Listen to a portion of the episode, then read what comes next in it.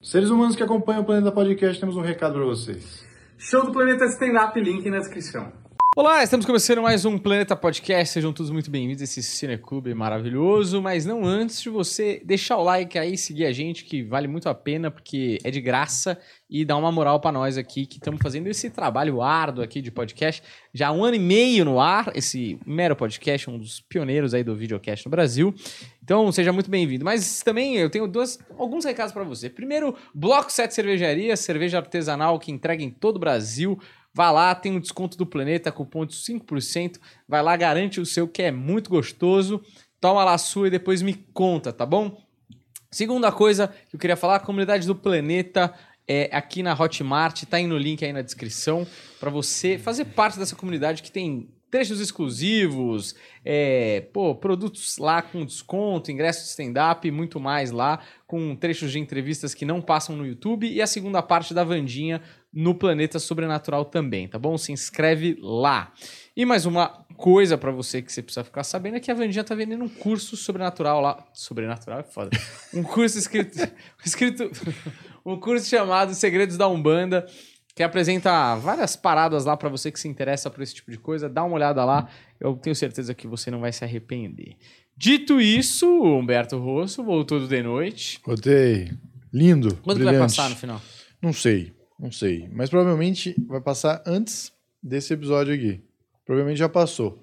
Porque, em teoria, isso é uma coisa muito boa de se falar. É, como as pessoas são inocentes, não é? As pessoas são inocentes. Em teoria, a, além de divulgar a gravadora, também é divulgar o show do dia 10, que é o lançamento do álbum do Oscar Hum. Filho, show que vai acontecer no My Fucking Comedy, sexta-feira anterior a esse que está transmitindo esse, Ah. esse podcast, é, às, às 23h59.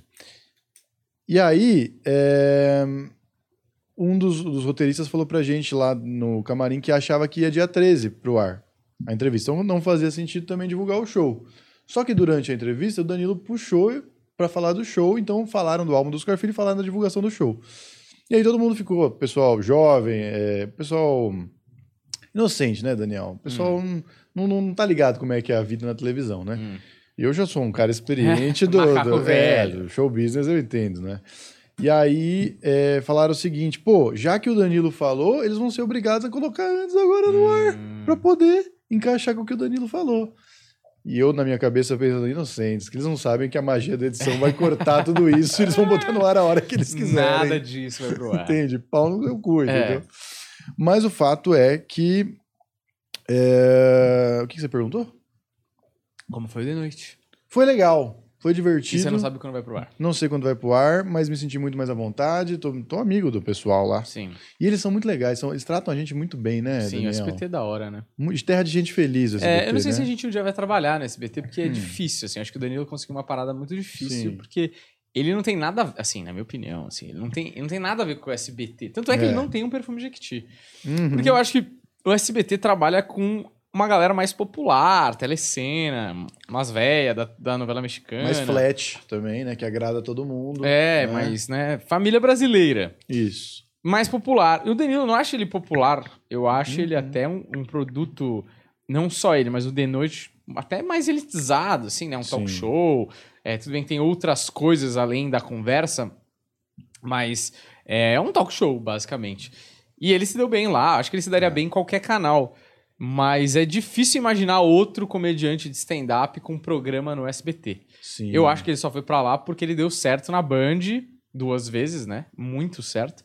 E aí ele foi pra SBT porque vale a pena. Era uma aposta muito garantida pro, pro Silvio e ia dar uma estrutura muito maior pra ele, né? Já, o- já o nome dele já carregava uma credibilidade, né?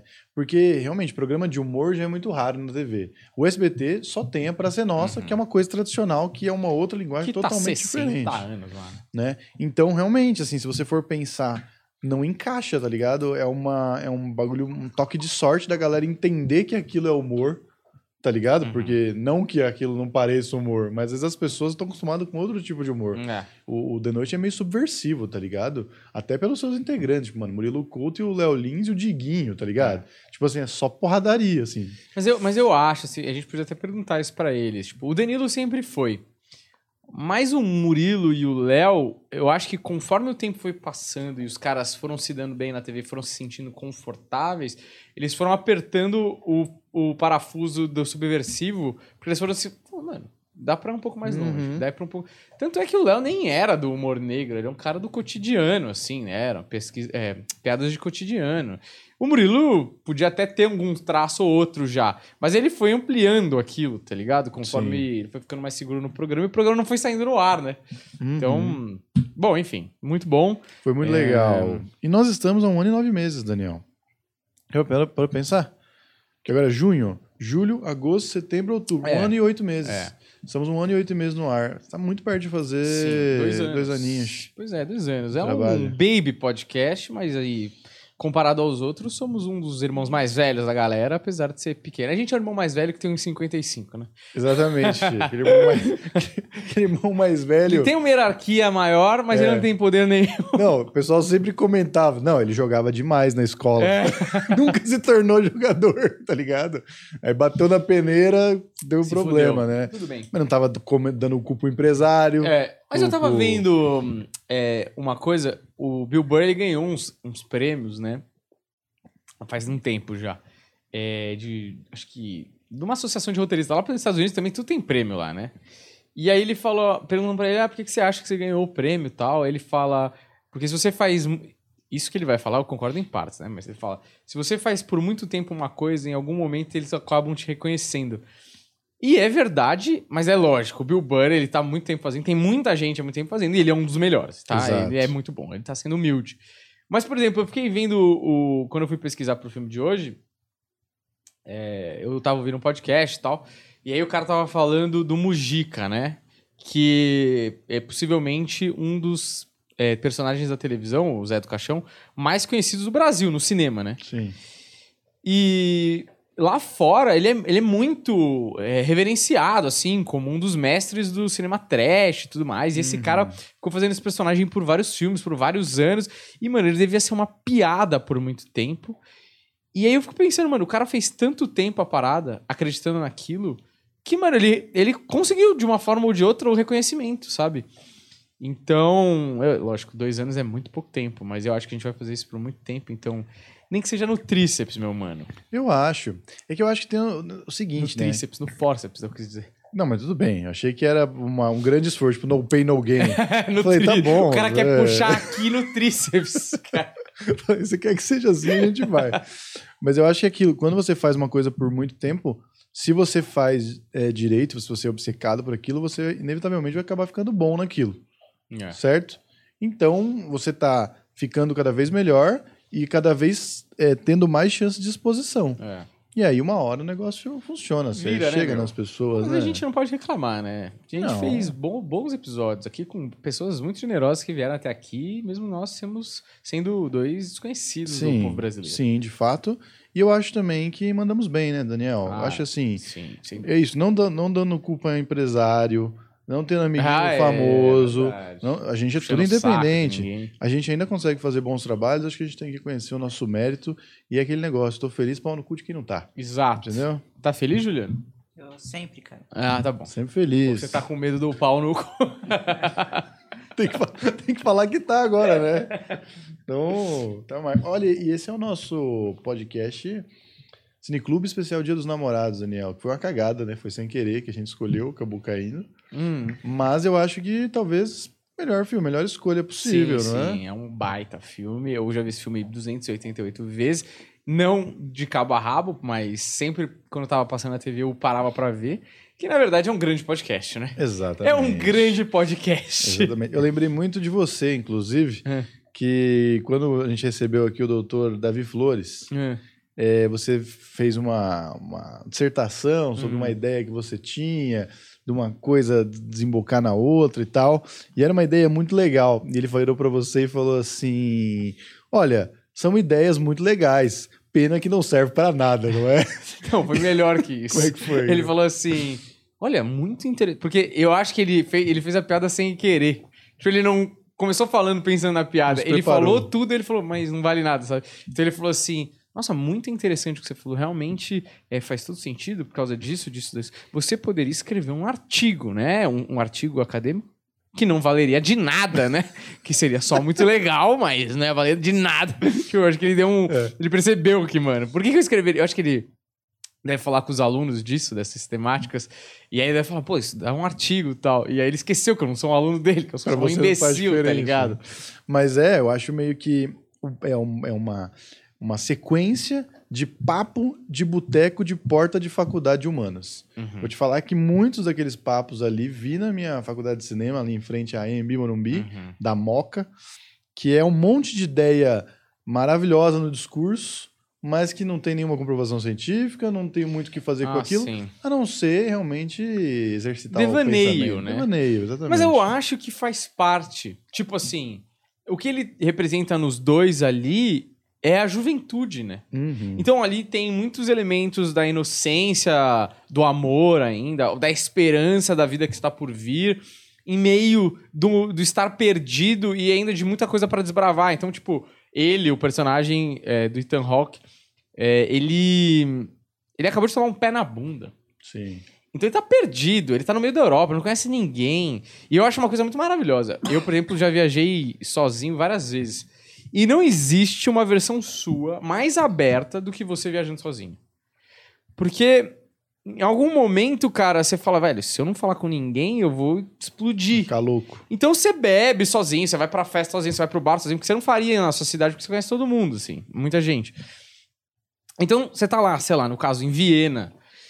Cara, se tem uma menina ali, você fala, cara, amanhã eu tô de volta aos Estados Unidos. Foda-se, eu Vai vou arriscar, falar com a né? mina lá, e se der, deu, não der, foda-se. E- e- então eu acho que os dois personagens estão muito. Que eu acho até uma arrogância do jovem de saber nada e querer saber tudo. Uhum. Então, tipo, em vários momentos ele se mostra mó cético, né? Que eu acho que esse ceticismo também demonstra, mano, eu, eu sei as coisas. Ninguém precisa ficar me enganando. O sistema não me engana. Uhum. Sabe essa parada meio do Sim. jovem, tipo, eu sou jovem, mas eu saquei o jogo dos velhos aqui. E você mal sabe que você já tá dentro do jogo e, sabe, essa coisa mais comum que tem. E é totalmente contraditório o tempo todo, mas ele nem percebe, né? Porque ao mesmo tempo que ele é cético, ele abre ah, essa, essa coisa de ideias aí com uma história meio que sobrenatural, dele ver a bisavó dele na, no negócio da mangueira lá É. e tal, né? Então é o que? É o jovem, né? Essa bagunça não tem coerência nenhuma. É. Mas eu acho que aquilo ali ilustra o que aquela geração, eu acho que a nossa geração também consegue se comunicar, se conectar com aquilo, mas o que aquela geração teria de contato homem-mulher ou até amigos, sabe?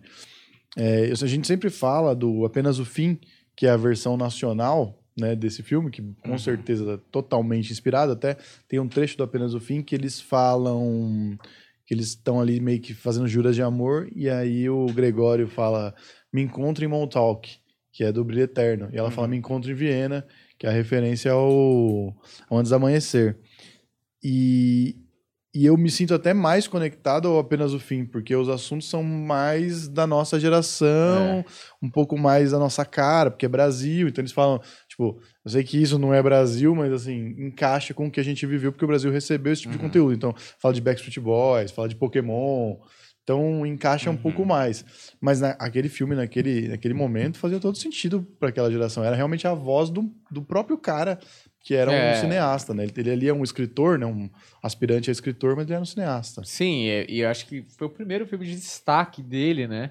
É, e eu acho que, por exemplo, o segundo filme ele ganha maturidade pra caralho, porque melhor, aí os caras já estão mais velhos e também os papos são melhores. Ele mesmo, o diretor, tá mais velho, os atores estão mais velhos.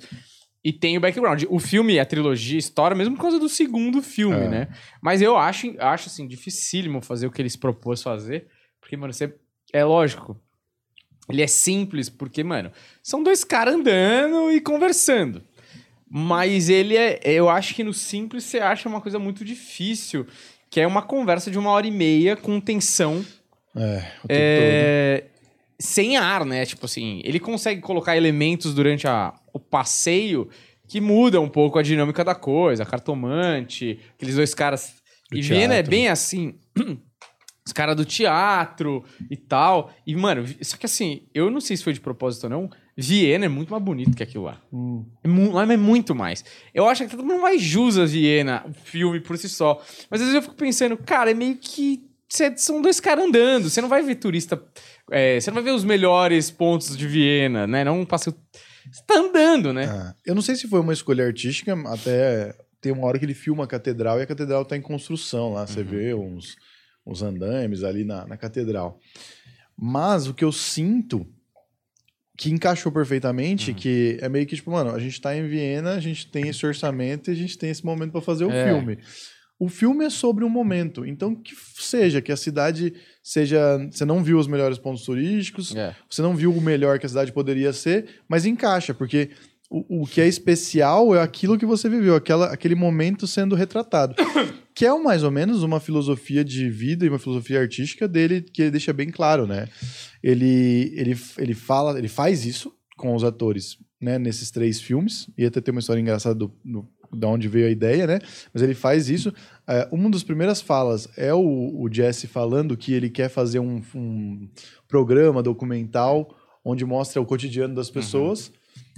E ele vem a fazer o, o Boyhood, que é basicamente filmar tipo, a magia do, do- do- da simplicidade da vida. Então ele pega o garotinho lá de criança e filma o cara por 12 anos, filma toda a infância até ele se tornar um adulto ali, entendeu? É, mas eu acho que, tipo. é, A verdade é que é o seguinte: se você é um moleque de 20 e poucos anos, sozinho na Europa, você vê uma mina da hora no trem, você fala, Ana, sei lá, tenho 16, 12 horas, sei lá quantas horas eu tinha aqui, e você vai falar com essa menina, mano, na verdade é assim, vamos ser claro. O cara quer transar, tio. Né? O cara quer É o transar. objetivo, mas é, o objetivo de todos na vida Exato. é sempre isso, o cara é não biologia. tá lá, puta, essa mulher eu vou casar. Mas assim, isso aqui vai virar um corte. Com né? certeza. O pessoal não vai entender que a gente tá falando de biologia aqui, Daniel.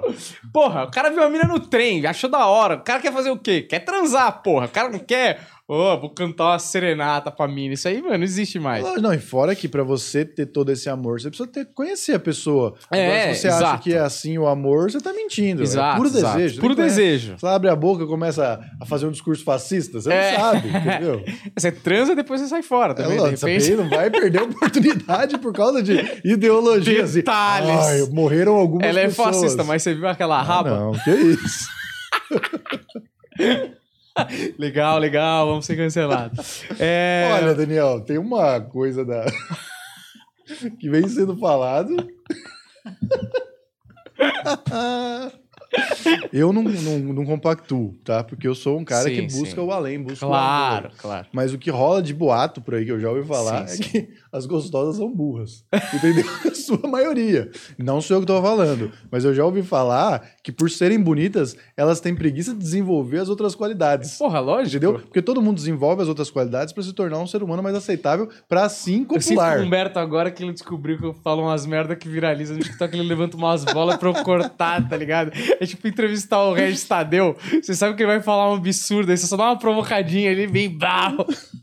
Não, mas porque eu acho que é verdade. É isso. Porque o ser humano gosta da zona de conforto, cara. É lógico, Mesmo o ser que ele não é esteja bosta. percebendo, porque ele é muito burro, que ele tá na zona de conforto. Ele é um animal. Ele é um Mano, animal. mas eu fico impressionado assim, tipo, beleza, facilita muito a vida. Lógico. Então, tipo, mano, você não precisa. Você fala. é, chega uma hora que o inconsciente deve pensar assim: homens e mulheres. Tipo, as pessoas que eu quero copular, elas me agradam tanto sem eu fazer nada, que vira um negócio meio tipo, tá, me entretém aí, vamos ver se. Se é suficiente pra eu ficar com você, sabe? Exatamente. E, obviamente, nós não estamos generalizando. Sempre tem Uhum. as exceções. Agora, se você é gostosa e fala, não, eu sou gostosa, mas sou inteligente É. e tô ofendida, no na real, você é burra. Porque você não tá entendendo o que a gente tá falando aqui. Você não consegue nem ver fora do seu próprio, da E sua se ela própria entender, ela bolha. pode achar que ela é feia, né? Não, ela sabe que ela é gostosa. Ela, ela Não, consegue as mas coisas. você sabe que tem, o Jordan Peterson sempre fala isso. Ele fala que uma das coisas mais perigosas pro ser humano é ele ser tão atraente que, que ele não ouve não mais. Aham. E aí ele fala mesmo, tipo, ele fala que você não ouvir não das pessoas de, um milhão de jeitos é, vai te tornando uma pessoa insuportável, assim. É, porque você acha que tudo é seu por direito, assim. E eu acho que é, ele fala que a mina que é muito gata, muito inteligente e muito bem sucedida, ela tem dificuldades mesmo, e é real, de achar um parceiro pra vida, porque o escopo de homens que ela vai procurar, que se encaixam com o que ela Uhum. busca, o que ela acha que ela vale, entre aspas, é, é muito difícil. Porque Sim. ela já é muito bem sucedida, então ela bus- busca um cara muito bem sucedido. Então ela já tem o dinheiro, ela vai buscar um cara com dinheiro igual ou mais. E ela busca um cara tão bonito e gostoso quanto ela. E, cara, quantos por cento dessa. É uma, assim, um microcosmo de pessoas hiper bem-sucedidas, hiper bonitas, hiper gostosas, hiper ricas. Mano, às vezes famosas. É tipo, mano, é um. É, um, é, a, é o 0,0000. E você não. Dificilmente, quando você se coloca a esse valor, na verdade, nem você se coloca, a sociedade te coloca esse valor pra achar alguém com um valor igual e que queira ficar só com você monogamicamente. Por isso que, mano, tem esses casamentos de titã, tipo Brad Pitt e Angelina, Gisele Bündchen e Tom Brady, Angélica e Luciano Huck. E você vê que não é os. é, lógico. são- dois símbolos de, de, de tudo isso que você falou aí. Mas você vê que não é o suficiente, né, Daniel? Não é o suficiente, nunca é. O Piquet traiu a Shakira. É. Você fala, Piquet. Essa garota é uma, uma- um gênio da música e rebola esse quadril É. como ninguém. Você tá se aposentando, né, É. queridão? Oi? E você tá se aposentando, já não é mais aquele Piquet, tá? Exato. Entende? E, e, e assim, ela canta, mas rebola pelada. É. Calma. Acho que a gente vai ter que cortar Não, isso. eu tô falando isso por quê? Não, bom, pode manter. Porque eu tô achando muito engraçado as thumbs dos vídeos que a gente teve aqui da, do, da entrevista do Danilo falando da Luísa Sonza. Porque, cara, é, todo o contexto ali tá tudo muito claro, ele tem razão no que ele tá falando, né? A gente tava junto ali concordando, mas, cara, tira- tirando de contexto, é muito engraçado as frases, né? Tipo, é- o, o jornalista é muito filha da puta pra fazer isso. E as nossas thumbs, elas são pra chamar atenção, pro cara realmente Sim. clicar, né? E aí tinha uma lá que ela, ela, ela canta, mas rebola pelada. Só que, tipo assim, frio é assim, mas ele falando, ela canta, mas ela rebola pelada, tá ligado? Uhum. Então muda totalmente. Então eu, eu achei muito engraçado é, falar da pessoa limitar a pessoa Sim. a mostrar essa raba de fio dental. Não, mas eu acho que beleza, tal. E, e como eu digo pro Juliano sempre, a semana com as pessoas mais bonitas da escola era a semana de recuperação. Exatamente. Né, Juliano? Exatamente.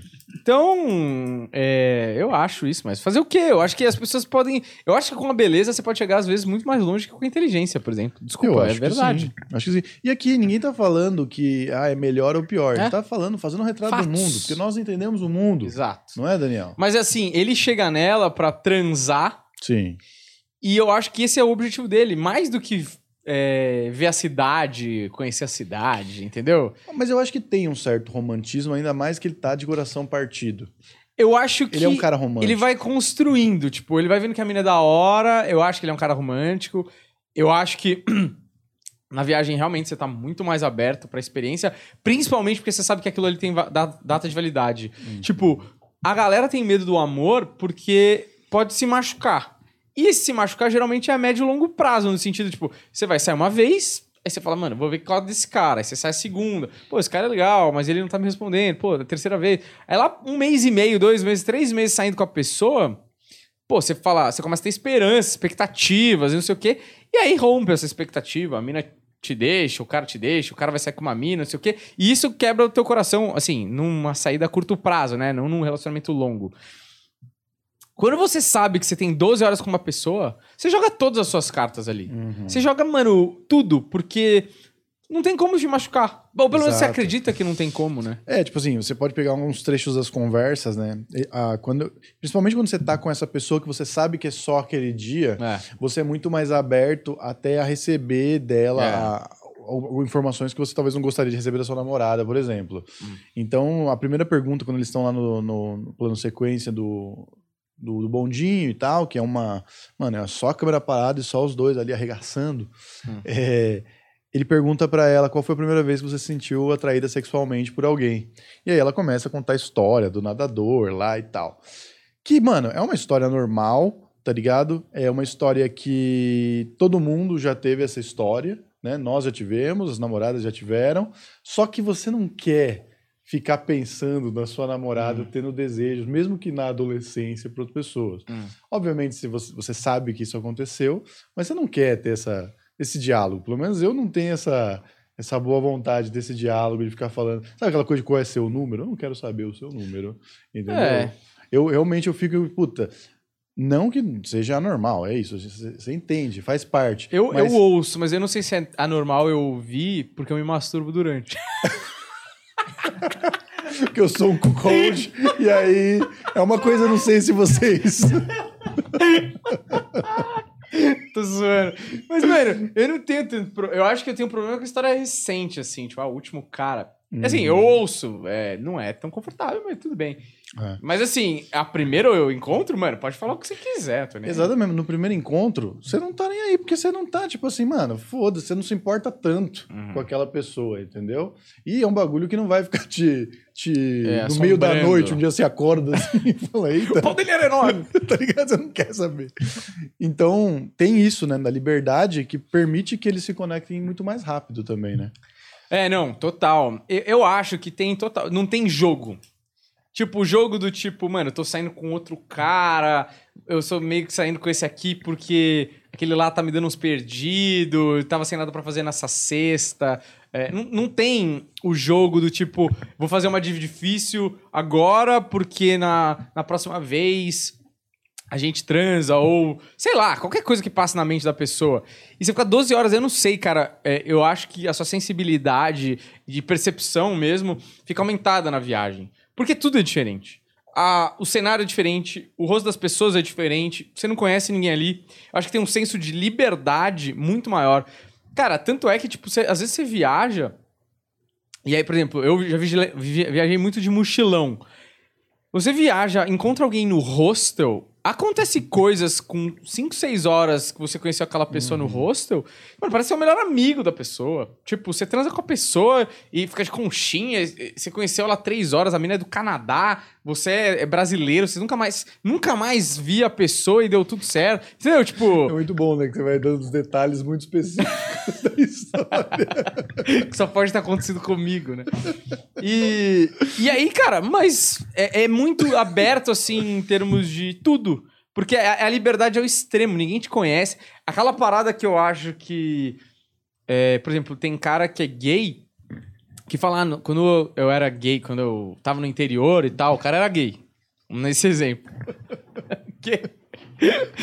Você sabe o que eu vou falar? Mas é porque hoje você tá com os exemplos Parece que tudo sou eu. Você contar uma história aí. Não, tipo- Por exemplo, o, ca- o, ca- o cara.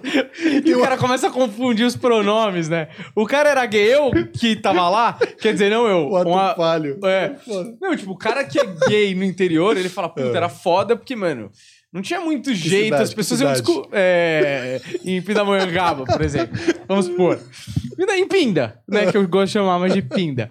É, o cara é gay no interior lá, o cara fala, mano, todo mundo conhece todo mundo, as festas meio que tá todo mundo lá. Seu avô ia ficar sabendo. O avô vai ficar Foda. sabendo, tipo, o primo vai matar você, porque é o nome da família, né, né, né?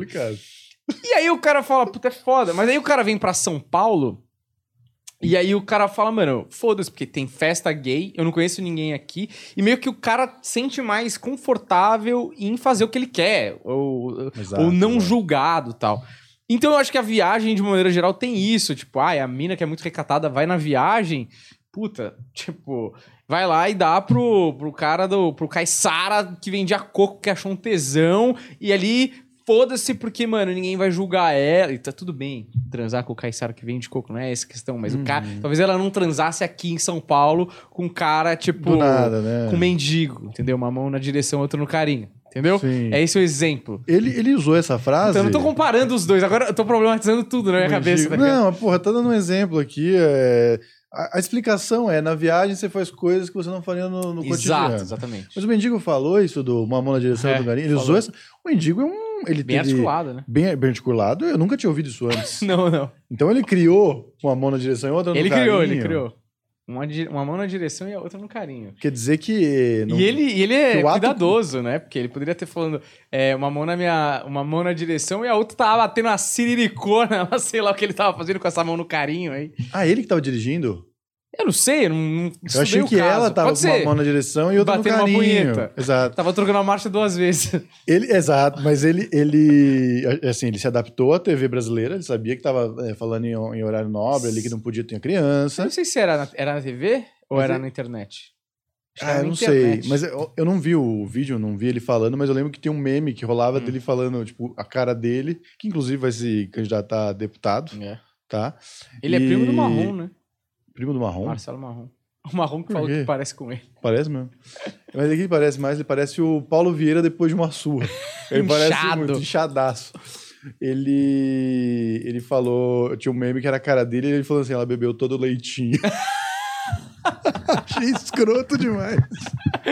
Acho que ele falou isso mesmo. Falou, imagino que sim. Pois é, né? Mas enfim, o ponto é que a viagem, Cena bizarra, cara. a viagem é um bagulho que as coisas também marcam mais você, porque você tá num ambiente tão fora do que você tá acostumado que aquilo realmente se torna uma coisa realmente é, especial, tá É. ligado? É então, quando você vive esse- essa parada na viagem, é uma coisa que vai marcar a sua vida, assim, sabe? É, ainda mais um amor. Eu acho que o amor romântico elevado ao máximo é o, o amor fugaz. Então, tipo, datas de validade em amores, histórias de amor, são é, o mais impactantes do mundo. Então, tipo, Romeu e Julieta, é, sei lá, O amor Culpa das né? Estrelas. É. É, o que morre por algum motivo que não cabe aos dois, sabe? Tipo, distância, sei lá. E. Porque eu acho que é isso, você vive intensamente aquilo e, e ele nunca apagou. Uhum. Porque ele nunca encontrou problemas, né? Ele só viveu a parte boa do bagulho. Nunca teve um problema, tipo, porra, você deixa a toalha em cima da cama. É. Ou quem é esse cara que você tá falando? Sei lá, qual o problema, entendeu? Mas é muito rápido pra você. Só vive a coisa boa do amor e sai fora. Mas também não fecha a porta, né? Que é uma É. coisa que ele mesmo trata no- filme. Assim, ele mesmo diz quando ela tá lá com ele, e tem a ver com tudo isso que a gente falou, né? Sobre ser a viagem, ser o momento e a liberdade do momento, que ela fala, eu sempre estive, eu já estive com outras pessoas e eu sempre estive. é, que eu acho que essa é uma das melhores descrições do amor, assim, né? Eu sempre estive com a pessoa pensando, mas podia ter aquela outra É, pessoa. exato. E quando eu tô aqui com você, eu tô simplesmente vivendo o momento. Tem tudo a ver com isso, mas se você for pensar na, na vida prática mesmo, quando você consegue encontrar isso, é que você tá com alguém que você ama mesmo, tá ligado? Uhum. Que você não tá pensando naquela outra pessoa que poderia ter sido. Só que você, você não fecha um ciclo desse amor de verão também, você não tem a experiência, se realmente foi um amor de verão e não só uma trepada, você vai eternamente estar pensando nessa garota e tal que Sim. poderia ter sido. entendeu? É, eu acho que todo mundo faz esse exercício, né? Tipo, principalmente quando você encontra outra pessoa, a pessoa tá com filho, sei lá. Uhum. E aí você olha e fala, porra, podia ter sido eu, isso aqui, que estranho. Que nem uma vez, né? Eu fiquei com uma pessoa. E aí, tipo, seis meses depois ela começou a postar foto de gêmeos. De filhos, né? Gêmeos. Falei, caralho, se passa, é meu! Seis meses, Você o cara perdeu fazer a até conta, a conta. comprou o calendário, riscando data, tá ligado? Você fala, mano, ainda bem, mano, eu, tipo, desviei de uma bala aqui, porque claramente não foi planejado, né? Uhum. Tipo, se ela tava ficando comigo Exato, exato. seis meses ela teve gêmeos, tipo, claramente não era o... Não era, né? Sei lá. Ou o casamento dela tava com problemas, mas ela. Não, não, não era um casamento, era Não, tipo... não- era um não, assim, cara aleatório. Tô, tô dando um exemplo de Ah, qualquer um. Como isso pode ter sido planejado. Mas você sabe que a história foi baseada numa experiência real do Richard Linklater, Uhum. que ele foi pra Filadélfia uma vez, conheceu uma garota, só que é, ele teve um relacionamento um pouco mais longo com ela, se- ele viu ela outras vezes, mas não foi uma coisa assim duradoura é e tal. né? E foi uma parada assim de oportunidades, né? Eles nunca mantiveram uma relação e depois não, não, não trocaram telefones nem nada mais. E aí ele fez o filme e você vê quanto, o quanto o Jesse emula ele, né? Porque o, no segundo filme o Jesse está escrevendo justamente a história deles no livro dele, vai lançar em Paris e encontra ela lá e tal, ela vai lá ver, meio que esperando que ela pudesse ver. Ele lançou o Antes do Amanhecer esperando que essa mulher visse e fosse atrás dele. E ela não foi. E aí ele lançou o outro filme, Uhum. né, onde ele meio que reescreve a história de como ele gostaria que Uhum. tivesse sido. E ela não foi de novo. E aí ele falou, pô, realmente essa garota seguiu em frente ou não. E aí foram descobrir que, na verdade, ela tinha morrido num acidente de carro, alguma coisa E assim. Durante as gravações do primeiro. Do primeiro filme. Pois é. Não tinha a menor chance. Não é, Daniel? Podia ter sido ele no carro. Podia ter sido ele no carro, se foi ela que tava dirigindo. Pois É aquilo que se fala, né, Daniel? É. Mulher do volante. Cara, a gente vai virar o podcast mais odiado das minas, tá ligado? É brincadeira. Só, sabe por quê? O machismo é engraçado. É que é um Porque- absurdo. Exato, é idiota, entendeu? O é, que, que eu ia falar? Ah, e é muito bom também, né? Tipo, nesse filme, é, que, que eles. eles eu, eu gosto. A principal coisa que eu gosto desse filme é o cara tentando impressionar. Muitos movimentos. Ah, ele tenta impressionar de tudo quanto é jeito. Ele quer ser o legalzão, né? O cara quer ser descolado, mas quer ser simpático, quer ser sensível, mas quer ser macho. E, e o cara rebolando. E ela parece muito mais madura que ele, na verdade, Uhum. né? E ele rebolando pra fazer tal. E aí ele caga em um monte de coisa cafona, que é o amor, né? Caga em tudo. E aí ele vê uma oportunidade de fechar contrato, que é beijar a menina. Uhum. Eles estão na porra da roda gigante. Eu não me lembro agora, mas acho que é pôr do sol já, né? Sim, ele fala, pôr do sol, olha que momento propício. E aí ele fala, meu, Puta movimento, porra. movimento bundinha. É, né, meu? exato. É. E- mas assim, se a gente. E assim, talvez até ali, a gente não sabe que ele- se ele tá gostando mesmo dela, É. porque é muito pouco tempo. Mas assim, ele ainda tá no. Vou fechar contrato, tenho 12 horas. E ele solta essa e qualquer homem, qualquer homem, numa oportunidade de romance fajuto, mesmo que ele não esteja é, amando a pessoa, ele abraça. Hum. Porque ele sabe que existe uma chance da mina abraçar aquele momento, porque o momento, é, às vezes, pra mina é mais importante do que o próprio ato em si. E aí ela pega ele no ato, né? Porque ela não é otária. Porque muita mina cairia nessa. Mano, Uhum. Sim. você cagou no bagulho todo. E agora você quer fazer esse momento que você acabou de, de falar que é cafona, Uhum. que é artificial, blá blá blá. E aí, beleza, eles se beijam e tal, porque foda-se. Porque foda-se. Às vezes eu acho que os momentos mais românticos que a gente viveu, você só percebeu que foram românticos de fato ou que tiveram algum valor depois. Por conta da história que se seguiu dali em diante, tá ligado? Ou dos sentimentos que ficaram quando você olha pra trás. Sim. Então, eu acho que aquele momento é muito da hora, porque, tipo, você realmente, racionalmente falando, na mesa do bar, você fala, ah, isso é cafona, é beijo no pôr do sol, a coisa mais batida. Sim. Mas, mano, o dia que você vive aquilo mesmo, e não necessariamente na, no pôr do sol, mas em algum momento que você fala, puta, aqui a gente viveu um negócio muito intenso que só importava aquilo. Uhum. Quando você vive aquilo, e por mais cafona que fosse, você fala, mano, aquilo teve um valor especial historicamente pra mim, sacou?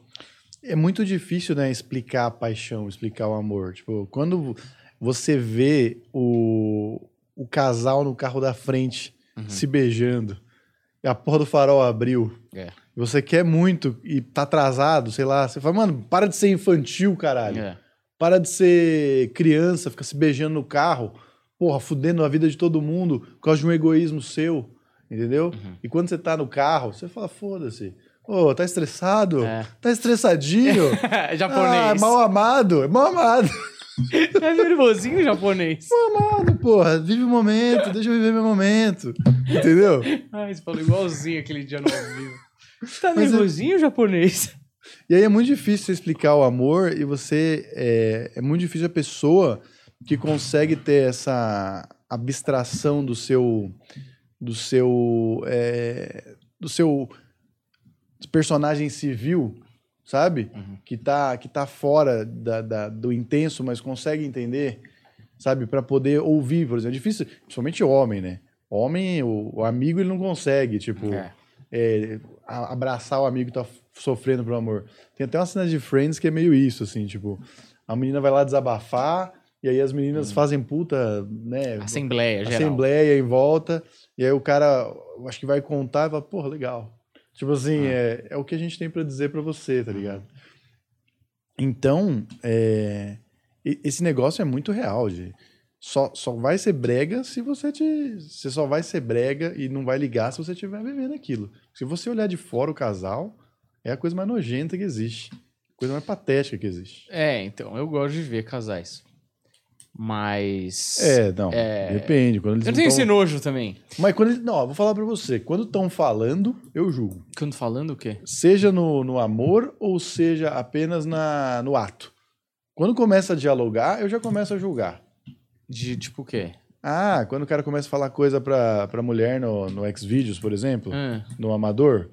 Eu não vejo muito amador. É, você não, não vê. Mas mesmo no. Mesmo no, no, no Profissional. no profissional, Daniel, escolhem expressões péssimas pra falar com a menina. Ah, mas é, eu sei que é. E ela mentira. fala de um jeito. Não, mas, mas eu julgo. Eu julgo o roteiro. Mas o quê? Mas o quê? Mas o que você queria O que ela jeito que fala, entendeu? O jeito que fala, as expressões que, que escolhe pra se referir ao membro de repente, Ah. é, o jeito que eu pede pra penetrar, entendeu? Mas eu acho que, por exemplo. Por exemplo, você vai fazer sexo pelo telefone. Por exemplo, né? Sim. Cara, a- eu não sei como funciona pra mulher, mas o cara goza e vem um, sen- um- um senso de ridículo Sim, tão sim. forte, porque eu acho que o seu cérebro tá programado de uma forma. Quando você tá excitado, você fala umas bagulho nada a ver, Uhum, que na hora faz super sentido, inclusive pra outra pessoa às vezes. sim. E depois você fica, mano, que coisa bizarra, né? Eu precisava falar isso, eu precisava fazer isso, sei lá. Mas eu acho que é um negócio animalesco mesmo, assim. Exato. Mas assim como no ato, né? É, no No ato. ato, no ato no real também você fala coisas ou faz coisas. É. Eu não vou ficar dando exemplos aqui pra não cair na- no, no seu problema da identificação sim, sim. do garoto lá de, de Pindamonhangaba que tinha que dava o cu pro, pro primo Exato. e o vô ficava chateado. É. Eu não vou falar isso. Mas aí você faz coisas que se você for parar pra pensar depois, você fala, Sim, mano, meio ridículo. meio ridículo mesmo, entendeu? É, mas o amor, é aquela coisa, aquela frase famosa, né? Se você tem medo do ridículo, você não merece amar. Exato. Porque o amor é ridículo, assim. Sim. É, só que assim. eu- eu- Vulnerável, te deixa vulnerável. É, mas eu acho que assim, é que pessoas levam isso a cabo mesmo, né? Então o cara contrata o carro de som, derruba a pétala Putz, do sim. helicóptero. Hoje eu acho assim um negócio meio infantilóide, assim, sabe?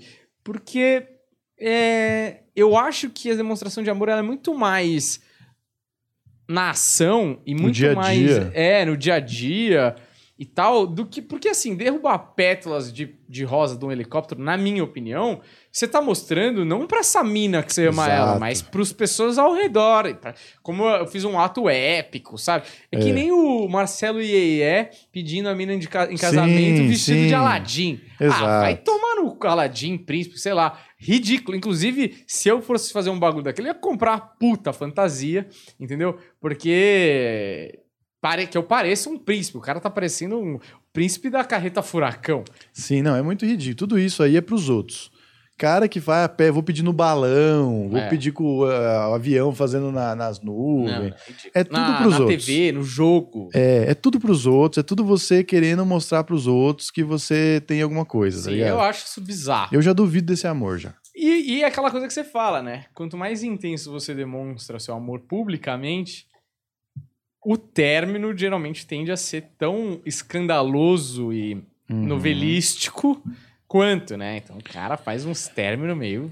Não precisava, né? Porque também é aquilo que eu sempre falo em vários episódios. O cara que é muito intenso pra amar, ele é intenso na É. violência, ele é intenso no ódio também. O problema dele é a intensidade, ele É. não sabe dosar.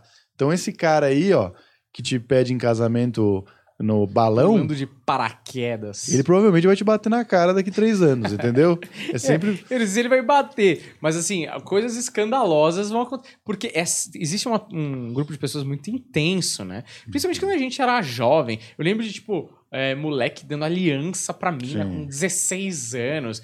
É, sabe, uns bagulho tipo. É, um moleque fazia gol, levava cartaz pra Sim. mim, mano, com 16 anos. Você fala, mano.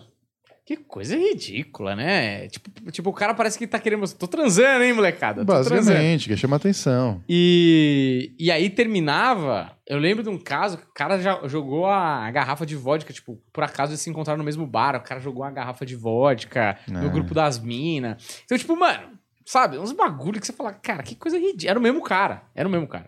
Duvide dessas paradas e outra coisa, viu? É, se algum estranho no trem vier te abordar, fuja. É. Esse cara A vai te que seja matar. na Europa, né? Não, na Europa também, vai te matar. Já ouviu falar do albergue?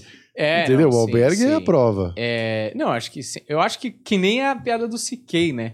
o CK fala que é- as mulheres são muito corajosas, porque o número número um, a, a causa número um de mortes dos homens é infarto. E a causa número um de mortes de mulheres é assassinato, feminicídio. E vocês continuam saindo com a gente. E, e eu acho que tem isso mesmo, que é uma coragem, até se sair com alguém do Tinder e tal, lógico. Mas também se as pessoas pararem de sair, né? Fica difícil. Mas eu achei engraçado que a maioria das minas. Inclusive, eu acho que o Happen. Não sei se ainda tem isso, mas na época que lançaram, eu acho que era o Happen. Tinha uma parada de tipo, você só dava. Só podia cruzar pessoas que tinham amigos em comum com você no Face. Hum. Que era tipo uma referência. E que eu acho que é uma maneira de se proteger, mas. Assassinos têm amigos, né? Ah, lógico, os psicopatas eles estão muito mais perto que a gente imagina, tá ligado? É, mas falando do filme, é, uma coisa que eu acho interessante é o, o segundo filme, né? Quando o cara fica 20 anos no IC e aí ele Uhum. concretiza, né? Porque é o cara. E é uma filha da puta a mina, né? Porque os caras também têm. Olha como o jovem é idiota. Os caras amaram se conhecer, foi legal pra caralho a experiência. Talvez se eles tivessem namorado, tivesse sido uma bosta, mas assim, naquele momento, incrível.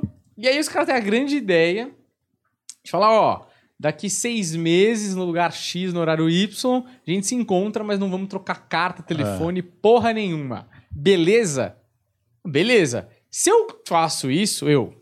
Eu me programaria pra fazer isso. Porque, mano, eu acho muito sacanagem fazer uma pessoa viajar É. o oceano Sim. pra chegar lá e ficar chupando o dedo, entendeu? Eu, eu viajaria, porque não tem como cancelar. Mas também eu não, não acho que eu não deixaria pra sorte, tipo. Porque mesmo que a pessoa ouviu hoje uma parada e no outro dia ela entende que foi um dia depois, eu combinei 17 de fevereiro e a mina entendeu 18 de fevereiro, Hum. fudeu, já não tenho nem mais Já como era. confirmar. Eu fui dia 17, ela foi 18, os dois não se encontraram, foi uma bosta pros dois. Mas beleza, já que fizeram isso, a mina não vai no bagulho, né? Mas é porque morreu gente na família dela, né? Morreu a avó dela, que ela gostava muito. Não, tudo cara- bem, mas pelo menos eu mandaria, tipo, uma carta pro, sei lá, pro, sei lá, de algum jeito avisar essa pessoa, Avisar. né? É, então, mas é, é que é complicado, né, Daniel? Vamos supor, você tá num relacionamento. Você, Certo. você viveu a experiência lá no Canadá, lá do. Não era... República Tcheca. Era na... Não, era na... Porangaba. Polônia, Polônia. Polônia. Você tá na Polônia, Cracóvia. conheceu a canadense lá na Polônia. Canadense. Teve ali um momento, amor de inverno, porque na Polônia Não, só verão. tem. Era verão? Tem ve- verão na Polônia? Cara, era, era, era quente pra caralho. Não tinha, era tão quente que no quarto não tinha ar-condicionado. E a gente passou mal, assim, foi o dia que eu passei mais mal de calor lá. Ele também não come direito. Não, é, enche muita cara, não, né? não é, então. Não bebe água, não se hidrata. Exato. Enfim, você teve lá esse seu amor de, de verão lá na Polônia, né? Na terra do Papa, batizou a terra, do Terra, Papa, em é. homenagem ao Carol não, era, não era a terra que eu ia falar, mas tá bom. E aí você volta pro, pro Brasil, se apaixona, começa a namorar e chega aquela data que você tinha combinado Ah, com sim. a garota canadense. Sim, sim, sim, sim. Ah, só o fato de você, puta, vou avisar a garota canadense já abalaria ali a, a sua relação. Que fala, a garota ia falar assim: porra, mas você tá comigo ou você tá pensando na garota canadense? Não, mas é, é. Tudo bem, mas é. É foda deixar a pessoa sem nenhuma. Não, satisfação. sacanagem, ainda mais viajando. Não, porque mandar a no carta não, não quer dizer nada. Se mandar a carta, fala, ah, puta, Tô só avisando, aqui, né? Tal, tal, tal, tal. Deixar a pessoa sem nenhuma satisfação. Você pode, mano, ficar imaginando milhares de coisas, né? Mas é só porque é um caso muito específico, que foi uma puta de uma burrice, né? Sim. Jovens, né? Mas eu acho que também, tipo, em seis meses, você tá, acabou de tomar um pé, você conhece essa mina. Seis é difícil você namorar alguém, tem seis, puta, muita Era coisa. seis meses, né? Era um, era um tempo bem curtinho, É, é, tipo, verdade. mesmo que você conheça alguém, meio que já tá preso na outra pessoa. Tal. Sim, enfim, sim. sei Seis, lá, meses né? é, seis meses é foda. Seis meses é foda. E, enfim. É, mas assim, eu acho do caralho quando eles ficam mais velhos e tentam concretizar uma parada, né? Que. O fim do outro filme é muito do caralho, que, tipo, ele vai perder o voo e ele fala, É. ah, foda-se. O 2 é o meu, é o meu preferido, assim. É. É. o filme que ele faz bem feito aquilo que você ficou imaginando Uhum. o que seria, né? É. E ele faz realmente muito bem feito. Os personagens estão muito coerentes com o que eles estavam apresentando no, no começo. Eles estão mais. Você já entende melhor eles, então ele consegue desenvolver melhor os personagens. É. Tem uma dose de realismo ali que também gera um conflito de roteiro, de que, mano, No esse cara, segundo. esse cara tem um filho, sabe? Ele tem uma família pra voltar. Você também tem um relacionamento, assim que tudo meio que encaixa ali, sabe? E, e eu acho que os diálogos estão melhores também, já tá uma coisa. E seguindo a, a dose de romantismo que você vinha trazendo do primeiro filme. É. né? Agora, o terceiro filme, eu fui o tipo de cara, aquele fã que fica insatisfeito com o que ele fez com os personagens e fala, hum, não gostei. Não gostei, Sei. porque terminou de um jeito muito. Que aí é um ponto meu, né? Que tipo. Que eu achei um pouco clichê ele ir pra destruição do relacionamento. Mas, pensando hoje, assim, reassistindo o primeiro filme, eu falei, nossa, tava tudo no primeiro filme. A personalidade do Jesse, com certeza, ele trairia Uhum. tá ligado? Com certeza ele teria esses problemas de ego. Com certeza ele estaria preso no mesmo lugar, que é, o, que é a questão do próprio Linklater, que escreve sobre o cotidiano, e a crítica que ele recebe dos outros escritores ali. Na real, artisticamente, faz sentido o que ele, o que ele Uhum. concretizou. Mas eu queria que tivesse sim dado certo, entendeu? Porque Então, eu acho que. Deu certo, eu acho. Cara, deu certo, mas assim, é, o meu ponto é, eu entendo, né? E eu, porra, já tive um divórcio, já vivi um, um relacionamento problemático e tal, com filho e tudo mais, e eu entendo que a vida real não é, não existe perfeição, não existe essa romance de Cinderela que a gente vê no, na Disney, tá ligado? Mas isso tá tão batido que ficou tão, ficou clichê falar disso sob, dessa maneira, tá ligado? É possível você machucar uma pessoa sem ter alguma coisa absoluta como a traição, por exemplo. Porque a traição acho que acaba com o relacionamento, assim. você- Não todos, né? Não todos, mas Olha aí a Mayra Card pra nos defender. Então, mas é uma puta otária, né? Sim, mas Porque- é real? É real, é real, tal. Mas assim, eu acho que acaba com aquela magia, entendeu? Com respeito, entendeu? Então eu achei que ele poderia ter feito isso sem cair no- nos clichês. É E que eu acabou acho que é caindo. muito difícil. é, ele, nesse terceiro filme, ele teria obrigatoriamente que criar um conflito. Obrigatoriamente. Que Você são não bons. tem nenhum filme. Não tem, não tem nenhum filme do Feliz para Sempre, dos cara, puta, que do caralho que a gente acertou tudo e a gente vive essa família feliz por uma hora e meia, entendeu? Mas eu acho que o conflito que ele tinha entre obrigações de pai, dele ter que morar nos Estados Unidos e ela ter abrido mão de coisas e agora não quer mais abrir mão, já era suficiente pra você questionar esse relacionamento. Aí ele bota aquela pancada no final, que talvez seja até a É o clímax, intenção, né? Pegar o coração e falar, mano, não acredito que você fez isso, que você cagou nesse ponto, entende? Mas eu acho que é exatamente isso que ele quis, assim. Qual que é o pecado máximo do relacionamento? Vamos colocar aqui, vamos ver se eles sobrevivem. Eu acho que artisticamente tá tudo bem, assim. Tipo, eu não acho que, beleza, você começa o filme com uma discussão de, ai, puta, tem que ser pai lá nos Estados Unidos. Tá bom, pra onde você vai depois daí, tá ligado? Você vai ficar com esse pepino, essa, esse vai, vai e volta o tempo todo, uma hora e meia. Ele tinha que. É como um filme de roubo, por exemplo, um assalto, que os caras ficam planejando, aí tem um primeiro assalto menor, não sei o quê, pra chegar no grande assalto que dá as merda, que o cara consegue recuperar, que o policial quase pega o. Cara, ele precisava desse momento. E se o filme é de um relacionamento, o maior roubo, o maior crime, o maior ápice do pior momento de relacionamento é a traição. E eu acho Sim. que, tipo assim, ele cumpre, e eu acho até poético, tipo, porque me lembra um pouco, de maneira diferente, o fim de Brilho Eterno, assim. Que, mano, você tá despedaçado, fudido, acabou confiança, bababá, tá tudo uma bosta. Só que depois de X anos, ainda aquela pessoa é a pessoa que mais te conhece, é a melhor pessoa pra você, é a pessoa que mais você ama, é essa pessoa insubstituível, pelo menos naquele momento, em termos de é, compartilhamento de uma vida e de você conhecer essa pessoa é, como a palma da sua mão.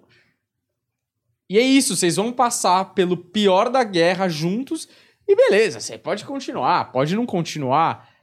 Mas a questão é que, mesmo quando as pessoas terminam, é, e elas podem ficar meses tentando se convencer do contrário, elas gostam de um do outro. Por isso que é Uhum, foda depois, sim. tá ligado? E beleza, depois passou, passou, beleza. Você, o ser humano se adapta a novas realidades e tudo mais.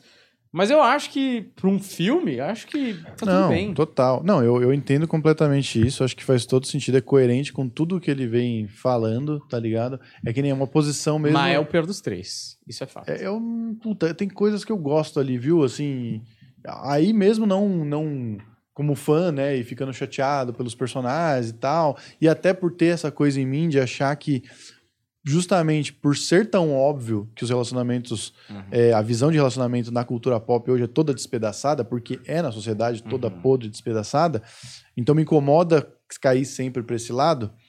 É, mas eu entendo todas as opções que ele tomou, mas eu gosto, eu gosto dos momentos, pô. Eu sempre falo, tipo, um dos filmes que mais me causou agonia na vida foi o Desprezo do Godard. E, cara, é, é um filme que eu passei mal assistindo, sabe? Tipo, me senti muito mal Uhum. assistindo. Mas não é por isso que eu vou falar, ah, não gosto desse filme. Não, caralho, esse filme é um filme incrível. Porque Uhum. se ele tem essa capacidade de fazer isso, é porque é uma habilidade artística muito grande, tá ligado? Então eu não acho o pior dos três. É difícil. Eu- o segundo é o melhor. E aí o primeiro e o, O segundo terceiro, é eles brigam pra mim ali. É, é que eu gosto Entendeu? do primeiro porque aí é uma questão mais de como ele me faz sentir. Frescor da coisa. É, né? tipo, eu, eu gosto do segundo, acho que o segundo é o melhor mesmo, mas o primeiro eu acho que ele me dá é mais otimista e mais esperançoso. Eu acho muito interessante em tudo, assim, não só no, no cinema, mas principalmente o começo do relacionamento pra mim. De qualquer encontro, na verdade, de qualquer duas pessoas, eu tenho um fascínio pelo começo de como as pessoas medem a temperatura com um milhão de sinais silenciosos. É, então, você conhece um. Eu te apresento um cara, fala: Ó, esse aqui é Fulano, estudou comigo na faculdade, eu saio. É muito interessante observar essas duas pessoas desconfortáveis por estarem com outra pessoa que não conhecem, tentando tornar aquilo confortável. E quais são os interesses de cada lado para fazer aquela pessoa ver ela do jeito que ela quer que ela seja vi- vista, assim, de uma forma. Eu acho essa dinâmica muito interessante. E eu acho que ele, para um filme, consegue imprimir muito bem é, os sinais que ele tenta dar para ela e ela tenta não ser óbvia de mostrar que tá gostando dele. Então é aquele jogo de xadrez que ninguém pode ver as cartas. Eu acho que ele é muito habilidoso e é uma coisa muito difícil de se fazer num, num filme. Porque ele tem um tempo ali é, para fazer as coisas se desenrolarem e elas acontecem num tempo tão natural que a gente não percebe nenhuma frustração de barra. Inclusive, na hora do beijo, eu acho que acontece uma coisa que é muito raro nos filmes. Porque me irritava quando era moleque, que, tipo, todo filme é muito mágico, muito natural, muito perfeito a hora do beijo. Cara, não, tipo, o beijo às vezes é uma investida que não deu certo, é uma frase tosca pra você sentir a temperatura da água pra ver se dá pra pular. Muitos beijos que eu acho que rolam, primeiros beijos, a pessoa fala: "Ah, e se eu te desse um beijo?" Porque ele não quer chegar na mina pra dar o beijo e ser a mina recuar, porque é a pior sensação do mundo. Você sente que a pessoa tá com asco de você, tá ligado? Então, acho que toda essa dinâmica do primeiro filme é muito bem construída e é raro de você ver essa tensão sexual sendo construída quase que lance a lance. A maioria dos filmes que você vê, mano, tem um monte de corte pra chegar logo nessa parte, né? O cara demora um filme inteiro pra consumir a parada. Então, eu acho que o primeiro filme tem esse grande mérito. E o segundo filme, ele tem, óbvio, boas partes de diálogo, mas assim, já é um lugar mais comum de ver términos e tal. Aí eu já acho que aí é por isso talvez que o terceiro filme me pega também, porque eu acho que ele vai virando um mestre em fazer isso aí, sabe? De, de realizar o natural e colocar essa lente de aumento na, no cotidiano, na relação humana, a ponto de, de ser verossímil, tá ligado?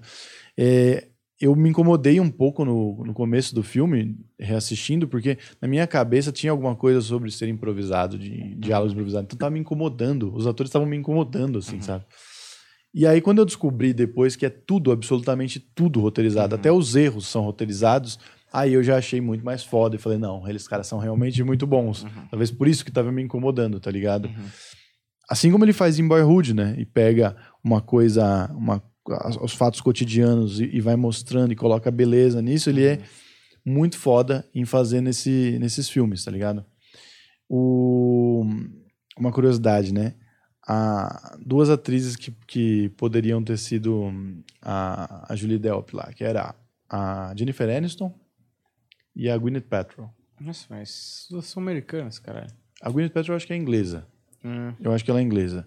Mas assim, nada a ver, né? Hum. O tom ia totalmente se perder, tá ligado? O francês tem um jeito muito diferente, né? E eu acho que tem um- uma parada do exótico também que ajuda.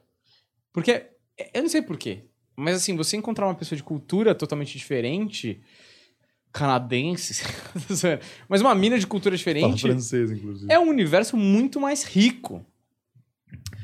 Eu acho que tem até uma dificuldade cultural, assim, de entendimento de algumas coisas e de como você se comporta e tudo mais. mais mas. É, você ir até a porra da, de, da Áustria pra ficar com uma americana, meio que. Até facilita o contato, as coisas e tal. Mas acho que os pontos de vista, quando eles vão ser colocados no embate ali, é, traz muito da, do background cultural de cada um Uhum. e de como foram criados e das diferenças. Tanto é que quando você vai num mochilão, cara, a coisa mais comum que tem é você conhece um grupo de estrangeiros e as coisas que você, Pra você criar esse laço com esses caras que você nunca viu na vida, são assim. Ah, como é que fala tal coisa em tcheco? Sei lá. Aí a pessoa fala, fala, fala, aí você tenta falar, e como é que fala em português? Ah, aí você fala tal, sei o quê. Aí o cara fala uma coisa que tem na cultura tcheca que é brasileira. Aí o cara manda um, puta, Havaianas, melhor coisa que eu sempre uso Havaianas em casa, blá, blá, blá, é brasileira, né? Aí você fala, pô, legal, sei o quê. Aí você fala, porra, Tchecoslováquia, sei lá, República, o time da República, Pavel Nedved jogava lá, que da hora, gostava, dos meus jogadores favoritos da Juventus. Você fica tentando jogar um pro outro referências da cultura dentro da sua própria cultura. Uhum. Então eu acho que é muito mais interessante, porque você encontra um brasileiro lá fora, você não vai ficar falando. Mas eu acho que ele não cai, ele não cai nessa, nesse, nessa muleta, né? Sim. Ele consegue fazer a parada ser universal, né? E aí, mais uma vez, o mérito, né, de como o cara escolhe filmar, né? Que bota um plano sequência e bota esses atores para executar exatamente um texto onde você vê uma relação de tensão sexual sendo criada gradualmente. É. O cara tem que ser muito bom para fazer isso, tá Sim. ligado? E os atores, eu acho que também. Ela, principalmente. É, porque bom. Eu acho que tem uma diferença, tipo, pelo menos nesse filme. Ele tá jogando a peça do xadrez pra frente. Tipo, ele tá sempre em posição de ataque. Lógico, ele já tá demonstrando interesse a partir do momento que ele vai falar com ela, né? Já é um, tipo assim... Pra mim, né, é muito mais fácil nesse sentido quando o cara chega, porque meio que o cara já tá dizendo que tá afim de você. Uhum. Agora você precisa administrar isso. É, o cara, mano, o cara vai meio, tipo, tem que convencer essa mina. Mesmo que na cabeça dela já tenha resolvido. Sim. Então, tipo, ela eu acho que é muito mais difícil o papel dela porque ela tem que ser muito sutil em jogar as peças. Então, as peças dela movem de lado praticamente, né? Ela não é evasiva, mas ela vai como se estivesse pegando confiança no cara. E o cara tem que se mostrar confiável. Então, eu acho que o papel dela, assim, é chave. Acho que ela trabalha bem pra caralho nesse filme. Me irrita um pouco a personagem dela depois falando que não, eu sabia tudo que eu tava fazendo, tava deixando você ganhar nos jogos. Uhum. Acho que é no segundo ou no terceiro que ela fala isso. Eu deixei você ganhar no pinball pra você se sentir melhor. Uhum. Isso me irrita um pouco, assim, essa- essa posição de superioridade, sabe? Sim. E às vezes a galera, as feministas adoram colocar, né? Porque ela era uma mulher, como a vidente falou, uma super mulher, e ele continuou sendo um babaca. Os dois são babacas, os dois são humanos, os dois são medíocres. Exato, cara. Tá ligado? Não, isso é e muito os dois irritante. estavam vivendo a experiência Eu acho vulneráveis, tá ligado? Tipo, eu acho muito irritante essas coisas do tipo, ah, ela era muito pra ele, ou ele era muito pra ela. Tanto É. faz. Cara, uma babaquice, velho. Ninguém é perfeito, todo mundo é cheio de erros, não tem relação perfeita. Você vai errar na sua relação, você vai ser um otário, não importa o que você faça. Você vai ser um otário, a mina vai ser uma otária. Cara, pensa assim, um relacionamento de 10 anos, você não vai ser um otário nenhuma vez? De vez em quando você tem que tocar o tamborim, né? Como diria o Chris é, Rock. velho. De vez em quando é a sua função tocar o tamborim e tocar animado. Mano, você sabe o quão escroto você pode ser. E todos nós podemos chegar no fundo do poço. Você tá com uma pessoa há 10 anos todos os dias? Você acha que esse momento, por acaso, a roleta russa não vai ser. Um momento vai ser ela? Que você vai ser um escroto do caralho? E um momento não vai ser você? É óbvio que sim. Não existe isso. Todo mundo tem as paradas que ninguém que não quer que ninguém veja sexualmente, socialmente, é, seus problemas, seus traumas, seus medos, suas falhas. Mano, todo mundo tem. A única pessoa que você não vai conseguir esconder, ou pelo menos não vai conseguir esconder por muito tempo, é a pessoa que você tá vivendo junto, caralho. Ela vê mais 10, 15, você 20 por anos tanto casado. tempo, né? Nunca tanto tempo vocês estiveram juntos, tá É. ligado? Tipo, você não tem tanto contato com uma pessoa desse jeito, tão intensamente, né? De uma outra maneira. Outro mérito dele que eu acho foda, especialmente no primeiro filme, porque a gente não, não sabe o que ele tá fazendo ainda, né? A gente tá entendendo aquela linguagem. Eu acho assim que ele executando, executando desse jeito deve ter sido um dos primeiros a fazer. Agora tem vários outros filmes, né? E o Polanski faz muito isso hoje em dia. Tipo, tem a Deus na Carnificina, que era uma peça, ele transformou em filme. Tem a Pele de Vênus, que também só os dois num, num teatro. Tem toda essa cri- criação de tensão e tal. Mas ele consegue, durante o filme, colocar alguns outros elementos que te dão a, a, a, a sensação de que alguma hora vai dar merda, vai acontecer alguma coisa. Então ele põe, por exemplo, um diálogo falando: Porra, uma, uma, vez eu tava com a minha mina em Madrid, e os caras elogiaram a bunda dela, e ela virou e brigou com os caras, e eu que ia ter que apanhar dos uhum. caras e tal. E logo na sequência tem a cena da, da dança do ventre, uhum. e aí eles passam e os caras começam a olhar e, e comentar e falar: Mano, agora vai acontecer um conflito, a gente vai ter que uhum. presenciar isso. E não, nada acontece. Uhum. É só o simples e óbvio e leve dos é. dois juntos, tá ligado? Sim, é, eu acho um filme da Eu acho um puta experimento da hora, assim, como. Eu nem sei se o cara via como um filme experimental, mas assim, eu achava um puta, um puta lance de você ser. Você fazer o acontecimento do encontro minuto a minuto, assim, né? Porque, lógico, no segundo filme ele faz isso perfeito, né? O número de tempo que os caras ficam juntos no segundo filme é exatamente o tempo que os personagens estão juntos. No primeiro, eles ainda têm umas elipses até o nascer do sol. Uhum. Mas eu acho muito, muito foda como aquilo, lógico, né? Todos os encaixes de fala são muito perfeitos. Mas aquilo é o mais próximo, talvez, que um filme consiga chegar de um encontro. Se, se alguém tivesse vivido aquilo e tivesse me contado, totalmente possível. É, Não e tem meio exageros, mágico, é, né? meio mágico sem nada muito sem nada fantasioso. É mágico sem ser fantasioso. É tipo meio como a vida pode ser bonita, mesmo que, velho, não teve a porra de um hobbit e um mágico e um, e um bruxo, sei lá, a porra de um Pegasus, entendeu?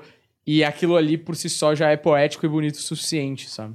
É o, é o grande negócio dele, é o grande negócio do personagem dele, mas ele se incomoda e botou lá os outros escritores criticando ele no, no jantar na hum. Grécia lá você vê que as pessoas, os artistas não superam é. os seus problemas. Coisas curiosas que viraram cultura pop. A peça da vaca. Eu tenho a sensação que eu vi em algum filme alguém, alguém realizando a peça da vaca. Sim. Eu não sei explicar quando, não sei explicar onde, não sei explicar como, se eu sonhei com essa porra. Hum. Mas quando eu ouvi eles contando a história da peça da vaca, eu falei, caralho, eu vi a peça da vaca. Hum. Você não tem a sensação? Não, eu acho que eu já ouvi essa, essa história, mas eu nunca vi a peça da vaca. Tipo, pode ser que tenha acontecido mesmo em algum. A própria peça em Viena deve ter lá alguém fazendo a peça da vaca só pra homenagear essa porra, tá ligado? Mas eu não me lembro, assim, de ter visto mesmo. Eu fiquei pensando, será que eu assisti, isso ficou guardado no meu subconsciente, e eu mesmo criei a história da peça da vaca Você em algum foi, momento? inclusive, na peça da vaca. Eu fui na peça é, da vaca. Então, sei lá. Não, pode ser, eu acho bem possível. Não sei, mas nunca, não me lembro de ter visto nada. Frustrante, Daniel. Queria ver a peça da vaca. Mas eu acho que é isso, hein? Tem outra outra coisa que não falamos? Não, acho que tá bom. Viva o amor. É nóis. Juliano tá quase dormindo ali porque ele não acredita no amor, né, Juliano? Juliano falou para mim que desistiu do amor. Não, ele desiste, ele volta. Aí é muito bom. Juliano, ontem eu falei para ele assim, você não tava aí, eu acho. Aí eu falei para ele assim, vou te expor, hein, Juliano. É, falei para ele assim, ele falou: Ah, mano, o amor é foda, é muito trabalho, sair com mulherada, não sei o que e tal. Foda-se, acho que não precisa mais de nada disso e tal. Eu acho que foda-se. Eu falei, porra, caralho, do caralho, assim, mas quer ver? Quanto tempo faz que você não transa, Juliana? Aí, falou, aí ele começou a rir pra caralho. Eu falei, o que, que foi? Ele falou, foi hoje. Aí, ó, tá vendo? Aí eu falei, é por isso que você tá aí todo machão. Fica aí seis meses sem transar, você não vai atrás de alguém. falei, não, mano, é que essa mina eu já conhecia e tal. É, aí fica mais fácil não acreditar no amor se você tem uma, uma pessoa junto com você. Mas o Juliano, o Juliano, ele é um jovem, eu sinto. Apesar ele ser mais velho que a gente, ele é um jovem de coração. Ele fala, ah, não acredito mais no amor. No outro dia ele já tá romântico de novo. Já. Aí volta, ele tá em conflitos. O Mas Juliano eu, é sensível. Tô sentindo que o Juliano vai encontrar o amor da vida dele. Esse ano, ah, tô sentindo, que nem a Vandinha faz. Esse ano, essa pessoa veio para ficar, hein, Juliano? Hum. Essa pessoa vai ficar e ela vai te dar os seus quadrigêmeos de olhos verdes. o cara pode. Seus quadrigêmeos de olhos Quadri, verdes. Quadrigêmeos asiáticos ainda. Você tem certeza que não é seu. Cara, não, cara. Eu não tenho salário pra isso, não. Calma, você tá pedindo um aumento, cara? Não, mano. Que inadequado, bem agora, Quadrigêmeos, cara. Imagina a despesa. Olha, ah, ninguém, nem não quero nem humanamente pra cuidar. Quadrigêmeos, um humano não tá pronto para cuidar de quatro. Não dá, não dá, tem que doar uns dois, né? Ó, muito obrigado. Doar é foda. É, muito do- obrigado aí, alinhada, esse episódio velho. que eu achei que ia ter muito menos cancelamento do que teve. Se inscreve no canal, deixa o like. Valeu, até a próxima. Tchau, tchau.